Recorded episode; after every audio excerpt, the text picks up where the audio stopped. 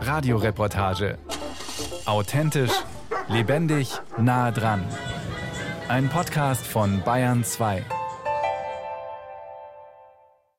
Also ein bisschen war damals schon auch das Thema Altern, mhm. gesund. Sein Vater ist verstorben. Plötzlich ist man selber so der Letzte in der, in der Kette. Und dann gibt es immer wieder Kollegen, die Schlaganfälle oder sonst irgendwas haben, wo man sich denkt, Mensch, vielleicht, wenn die sich gesünder ernährt hätten. Das war sicher ein Punkt. Also mein Vater ist gestorben und mein Vater war jetzt zum Schluss sagen wir, relativ füllig. Ich denke, das war schon im Hintergrund auch ein Punkt, also ich gesagt, was mache ich durchs Essen sozusagen kaputt? Welche Möglichkeiten nehme ich mir eigentlich? Die Frage, was man durchs Essen alles kaputt machen kann, führte bei Tom Schreiter dazu, sich mehr mit dem Thema Ernährung auseinanderzusetzen. Inzwischen ist das für den 62-jährigen Ingenieur aus München ein Hobby. Er liest Bücher übers Essen und seine Frau Eva setzt die Theorie dann in die Praxis um. Zweimal am Tag kocht Eva Schreiter für die Familie. Obwohl ihr Alltag als selbstständige Sport- und Gymnastiklehrerin eng getaktet ist, gibt es immer frisches Gemüse, die Lebensmittel sind aus dem Biomarkt, sogar das Mehl malt sie selbst. Was gesund ist, beschäftigt die Schreiters sehr. Auch wenn die Frage gar nicht so einfach zu beantworten ist, findet Eva Schreiter. Das ist eine Frage, die ich eigentlich nicht beantworten kann, weil für jeden ist was anders gesund. Also man muss da das individuelle Leben betrachten, man muss schauen, was hat der Mensch für einen Job. Wenn einer die ganze Zeit nur im Altenheim im Sessel sitzt, dann muss der was anderes als gesund ansehen als einer, der am Bau arbeitet. Und für mich ist gesund frisch, biologisch, möglichst regional abwechslungsreich, auf alle Fälle abwechslungsreich, nicht sich festbeißen an irgendwas, was jetzt gerade wieder gesund ist. Die Deutsche Gesellschaft für Ernährung hat zehn Regeln formuliert, die eine gesunde Ernährung ausmachen. Die meisten davon zielen vor allem auf die Nährstoffe im Essen ab. Abwechslungsreich essen, Vollkornprodukte, fünf Portionen Obst und Gemüse am Tag, gute Fette, auch tierische Produkte, die aber in Maßen, wenig Zucker und Salz, viel Wasser. Alles Dinge, die im Detail zwar auch diskutiert werden, die im Großen und Ganzen aber seit Jahren von Ernährungsberatern und Medizinern empfohlen werden. Und fast alles Dinge, die Eva Schreiter im Alltag umsetzt. Sie hat ein Gefühl dafür, was ihrem Körper gut tut und was nicht. Und sie hat ihren Weg gefunden, so zu kochen und zu essen, dass sie zufrieden ist. Und satt wird. Etwas, das vielen nicht gelingt. Auch dann nicht, wenn der Arzt sagt, dass die Blutwerte schlecht sind und man 10 Kilo abnehmen sollte. Ernährungspsychologen wissen, warum das so ist. Für sie steht schon lange fest, wir können unser Essverhalten nicht mit dem Kopf ändern. Um Übergewicht zu vermeiden, reicht es nicht zu wissen, dass wir weniger Zucker und mehr frisches Gemüse essen sollten. Denn Essen ist Routine, sagt Professor Dr. Christine Brombach. Sie ist Ökotrophologin und Dozentin für Ernährung und Consumer Science an der Zürcher Hochschule für angewandte Wissenschaften. Ein Mensch, der 55 Jahre alt ist, der hat schon sicherlich seine 40 bis 50.000 Mahlzeiten verspeist in seinem Leben.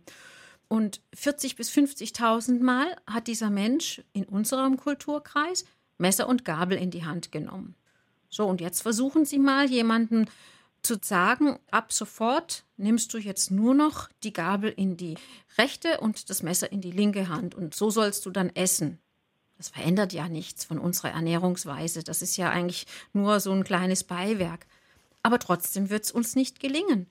Eben weil das eine eine Information ist und das andere sind routinierte Verhaltensweisen, die mittlerweile implizit automatisch ablaufen und die kann ich eigentlich nur ändern, wenn ich konsequent diese neue Verhaltensweise einübe, immer und immer wieder. Klingt mühsam, ist aber machbar. Wenn man nicht gleich vom Schnitzel mit Pommesliebhaber zum Fan von gedünstetem Fisch mit Blattspinat werden will. Ans Ziel führen viele kleine Schritte.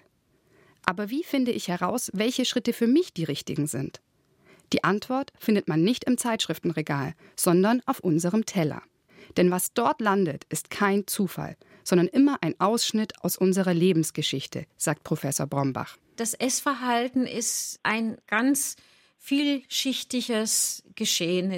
Also es hat ja nicht nur den physiologischen Aspekt, dass ich etwas esse, sondern dahinter stecken ja auch soziale Aspekte, es steckt Gewohnheit dahinter, es steckt dann die kulturellen Vorstellungen dahinter, die Erziehung dahinter. Und das ist dann immer so ein Gesamtgeschehen. Am Ende spielt sich das alles auf dem Teller ab. Aber bis alles auf dem Teller ist, da ist ja ganz vieles schon passiert. So eine Ernährungsgeschichte ist ja auch immer nur im Kontext einer Lebensgeschichte zu verstehen. Und das, was eine Person jetzt gerade ist, ist ja eigentlich nur ein kleiner Ausschnitt aus diesem Fluss von Ereignissen, die ich da mir anschaue. Lasse ich den Spargel links liegen, weil ich mal einen bitteren erwischt habe? Schlinge ich das Essen runter, weil ich ältere Geschwister habe? Oder liebe ich Pilze, weil ich als Kind mit dem Opa immer im Wald beim Pilzesammeln war? Wenn man weiß, woher seine Essgewohnheiten kommen, muss man sich nicht mehr verbiegen. Man kann seine Gewohnheiten so ändern, dass sie trotzdem noch zu einem passen.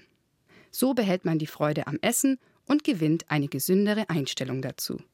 Man wird satt und glücklich. Um zu zeigen, welche Faktoren unser Essverhalten beeinflussen, hat Professor Brombach das Puzzle-Modell entwickelt. Da steht jeder Buchstabe des Wortes Puzzle für eine Größe, die unser Essverhalten bestimmt. Also P, das sind die Personen, die an einem Essen teilnehmen. Das U des Puzzles steht für die Umwelt. Also wir essen ja immer in einem Kontext. Das kann unterwegs sein, das kann am Tisch sein. Dann das Z des Puzzles. Das erste, das steht für die Zeit, also je nach Tageszeit oder auch der Lebenszeit esse ich verschiedene Lebensmittel. Das zweite Z steht für die Ziele, die ich habe. Also warum esse ich? Das L, ich esse Lebensmittel. Und das E, ich habe bestimmte Einstellungen, ich habe Werte, ich habe Normen, die darüber entscheiden, was ich esse. Esse ich etwas, was mit meinen Vorstellungen übereinstimmt oder nicht? Schauen wir uns das Modell genauer an. Am Beispiel von Christine Sommerkorn aus München. Das Puzzlemodell. P wie Person. Dienstagabend, 21 Uhr. Christine Sommerkorn macht sich gerade ihr Abendessen. Die Fußpflegerin ist selbstständig. Vor halb neun ist sie abends deswegen selten zu Hause. Heute gibt es Nudeln mit selbstgemachter Soße. Das ist eigentlich so eine Art Bolognese, nur mache ich Gemüse rein, ich mache Zucchini rein, mache Champignons rein, mache Karotten rein, da ist Knoblauch drin, Zwiebeln. Christine Sommerkorn ist gerade 50 geworden. Mit dem Gewicht hatte sie nie Probleme. Jetzt sind da die berühmten 4 bis 5 Kilo, die sie gerne loswerden möchte. Das Alter spielt dabei eine Rolle, erklärt die Ernährungsforscherin Prof. Dr. Christine Brombach. Wenn wir älter werden, dann verändert sich der Energiebedarf. Mit zunehmendem Alter sinkt der Energiebedarf, den wir brauchen, aber gleichzeitig bleibt der Nährstoffbedarf, also an Spurenelementen, an Vitaminen, auch an Mineralstoffen erhalten. Das heißt, ich sollte dann sehr sorgsam auswählen, dass ich eine hochwertige Kost habe, eine Kost, die dann nach wie vor eben alle Nährstoffe enthält. Was wir essen, hängt aber nicht nur vom Alter ab, sondern auch vom Geschlecht. Wobei Frauen in der Regel gesundheitsorientierter sind. Das haben ernährungssoziologische Studien gezeigt. Aber auch unsere Herkunft bestimmt, was wir gerne und regelmäßig essen. Eine Italienerin wird sich schwerer tun, auf Pasta zu verzichten, als jemand aus Tansania, der mit Ugali, einem Getreidebrei aus Maismehl, groß geworden ist. Christine Sommerkorn ist in München geboren und aufgewachsen. Nachdem ihre Eltern sich früh getrennt hatten, verbrachte sie viel Zeit beim Vater in der Oberpfalz. Ihr Lieblingsessen als Kind? Meine Oma hat zum Beispiel früher, die habe ich geliebt als Kind, das heißt weiße Suppe. Ich kann Ihnen gar nicht genau sagen, aus was die gemacht wird. Also da ist Milch drin, da ist, glaube ich, Buttermilch auch drin. Das ist so eine rahmige, säuerliche, weiße Suppe. Und da kommt dann so Brotstücke kommen rein und dann isst man das. Ich habe das als Kind total gern mögen. Die weiße Suppe, eine echte Oberpfälzer Spezialität, die man früher mit gestandener Milch gemacht hat, also Frischmilch, die man in einem Tontopf säuern ließ. Bayerische Gerichte wie dieses spielen in Christine Sommerkorns Ernährungsbiografie eine große Rolle. Deswegen sollte sie auch nicht darauf verzichten. Sonst wird das Essen immer ein Kampf sein, den man am Ende nur verlieren kann. Das Puzzlemodell. U wie Umwelt. Unter der Woche ist Christine Sommerkorn oft allein. Sie und ihr Freund wohnen getrennt und haben unterschiedliche Arbeitszeiten. Und wenn die beiden zusammen sind, gehen sie gerne ins Restaurant, damit jeder das bestellen kann, was er mag. Christine Sommerkorns Freund ist nämlich gschleckert, wie sie selbst sagt. Das ist schon ein bisschen schwierig. Petersilie hast du zum Beispiel auch, frische Petersilie. Da muss ich ja dann darauf achten, dass ich die nicht dran mache irgendwo. Weil das schmeckt ihm nicht. Das finde er ganz furchtbar. Und, und wie gesagt, für mich gehört es eigentlich zu vielem dazu. Ich glaube, es wäre anstrengender für mich, wenn wir jeden Abend zusammen essen würden. Von daher ist die Lösung, dass jeder abends, also er früher ist bei sich zu Hause oder in der Firma und ich dann halt spät auch zu Hause esse. Für mich ist es eigentlich unkomplizierter. Wissenschaftler vermuten, dass der Partner einen großen Einfluss auf das eigene Essverhalten hat. Am Deutschen Institut für Ernährungsforschung Potsdam-Rehbrücke läuft dazu gerade eine groß angelegte Studie, die NutriAct Familienstudie. Ein Ziel ist zum Beispiel herauszufinden, ob es besser wäre, Ernährungsberatungen für Paare anzubieten, statt für Einzelpersonen. Dr. Manuela Bergmann ist die Leiterin des Humanstudienzentrums. Es ist eine Studie, die sich konzentriert auf die Ernährung in einer Partnerschaft im mittleren Lebensalter. Also mit mittleres Lebensalter meinen wir so zwischen 50 und 70. Uns interessiert, wie entstehen da so die Ernährungsgewohnheiten in der Partnerschaft? Haben die Partner aufeinander Einfluss? Jeder Partner bringt ja aus der Vergangenheit auch Gewohnheiten mit, Wertorientieren aus seiner Herkunftsfamilie. Bis 2021 sollen Daten zum Essverhalten von 3000 Männern und Frauen erfasst werden. Ausgewertet werden sie von Ernährungsepidemiologen, Ernährungssoziologen und Ernährungspsychologen. Das Schwierige, um zu prüfen, ob der Partner oder die Herkunftsfamilie mehr Einfluss auf das aktuelle Essverhalten hat, muss neben dem Paar immer auch ein Geschwisterteil an der Studie teilnehmen. Gar nicht so einfach, solche Dreierkonstellationen zu finden. Es werden immer noch Teilnehmer gesucht. Aktuell haben die Forscher bereits Daten von 1000 Männern und Frauen gesammelt. Und es gibt erste Ergebnisse. Bei den untersuchten Paaren haben sich drei verschiedene Ernährungsmodelle herauskristallisiert. Nummer 1. Die Partner leben beim Essen nebeneinander her. Jeder kocht und isst seins. So wie bei Christine Sommerkorn und ihrem Freund. Modell Nummer 2 nennen die Forscher kooperative Alltagsorientierung. Da wird zusammen eingekauft, gekocht und gegessen.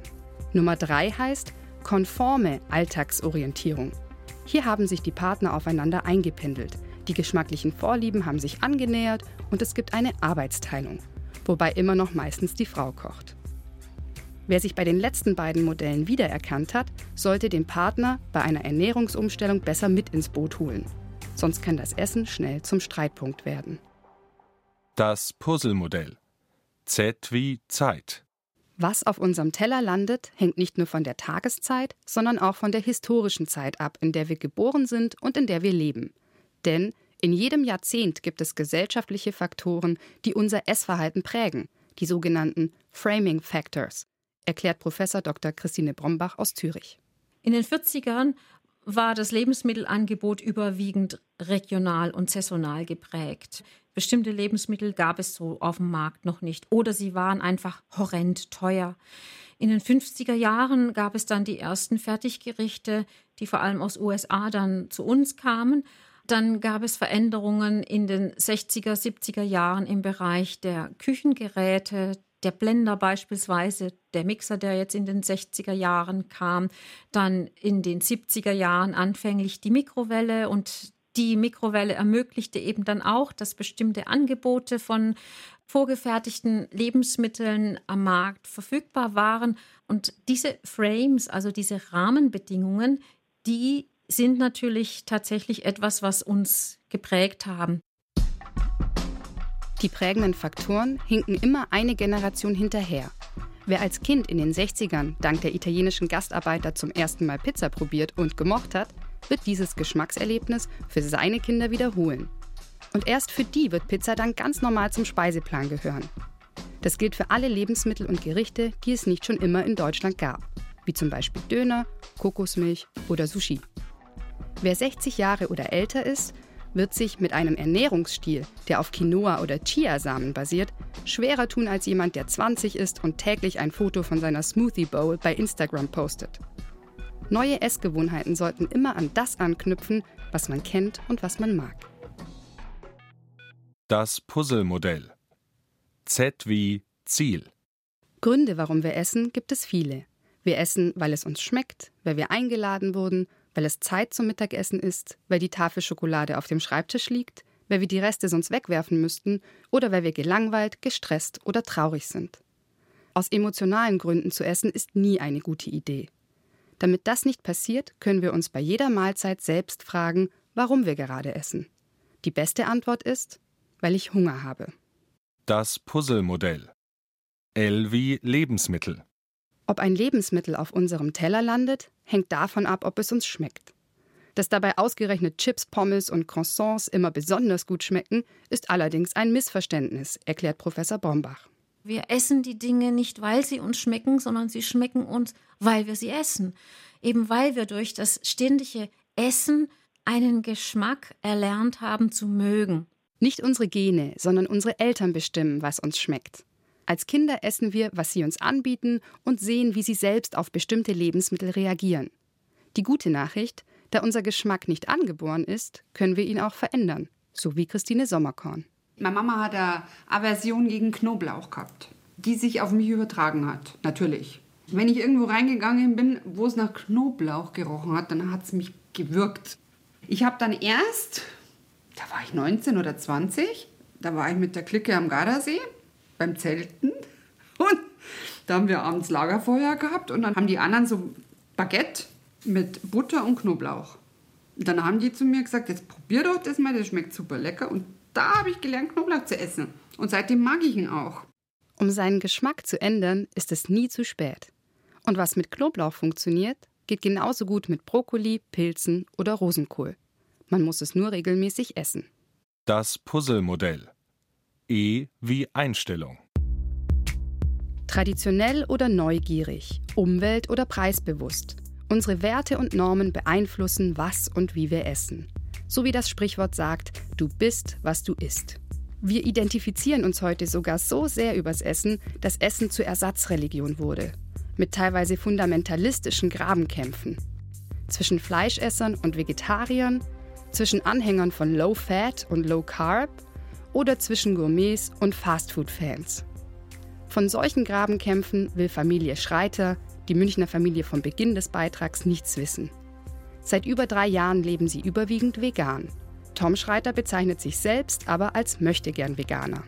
Also ich habe mir immer sozusagen so Joker-Tage gegönnt, wo ich sage, dann kriege ich halt meine Leberkäse. Oder wenn ich jetzt mal sage, ich kratze von der Pizza jetzt den Teig nicht runter. Ne? Oder jetzt war Kindergeburtstag, ich habe mir zwei Weißwürste gegönnt. Aber wenn es geht, versuche ich es durchzuziehen. Diese Gelassenheit ist der Schlüssel für eine gesunde Einstellung zum Essen, sagt Professor Dr. Christine Brombach weg von dem Schwarz-Weiß-Denken, weg auch von irgendwelchen Vorschriften, die mir das Leben schwer machen. Ich glaube, dieses gelassenere Umgehen mit Essen und auch eben das Hören, was tut mir und meinem Körper gut. Wir haben ja auch ein Gefühl dafür entwickelt im Verlaufe unseres Lebens, dass ich selber merke, hm, da habe ich jetzt ein bisschen über die Stränge geschlagen und das nächste Mal halte ich mich dann ein bisschen zurück. Und wenn ich da mehr Gelassenheit habe im Umgang mit Essen, dann ist schon mal viel gewonnen. Beim Essen auf seinen Körper hören. Das ist der Grundsatz beim intuitiven Essen. Ein Ernährungsstil, der vor allem die psychologische Komponente beim Essen berücksichtigt. Intuitiv essen heißt essen, wenn man Hunger hat, aufhören, wenn man satt ist und genau das essen, worauf man gerade wirklich Lust hat. Auch wenn das Schokolade, Chips oder Gummibärchen sind. Die Idee dahinter? Wenn wir uns nichts mehr verbieten, lässt irgendwann das Verlangen nach den verbotenen Früchten nach. Forscher nennen es das Forbidden Fruit Syndrom. Wer sich selbst Lebensmittel beim Essen verbietet, hat eine Diätmentalität und macht beim Kalorien- oder Punktezählen unbewusst oft folgende Gleichung auf. Kalorienarm gleich gut und gesund. Kalorienreich gleich schlecht und ungesund. Ernährungsforscher wie Dr. Manuela Bergmann von der NutriAct-Studie verfolgen mittlerweile einen anderen Ansatz. Gesunde Ernährung impliziert immer, dass es Lebensmittel gibt oder dass es bestimmte einzelne Komponenten gibt, die gesund sind. Aber es ist ja eigentlich immer die Frage, wie kombiniere ich Dinge Und wie viel esse ich davon? Weil gesunde Ernährung, dann wäre vielleicht also Schokolade schlecht, ja, oder ein Stück Kuchen schlecht. Aber Schokolade und ein Stück Kuchen kann genauso gut Bestandteil einer gesundheitsorientierten Ernährung sein. Das heißt, dass ich mich also in meiner Wertorientierung oder in meinem Verhalten danach ausrichte, dass ich auf meine Gesundheit achte, aber trotzdem noch den Spaß am Essen habe. Lieber gesundheitsorientiert statt gesund und Lebensmittel nicht in gut und böse einteilen. Wenn Geschmack, Freude und Genuss beim Essen im Mittelpunkt stehen, dann werden wir am Ende satt und glücklich.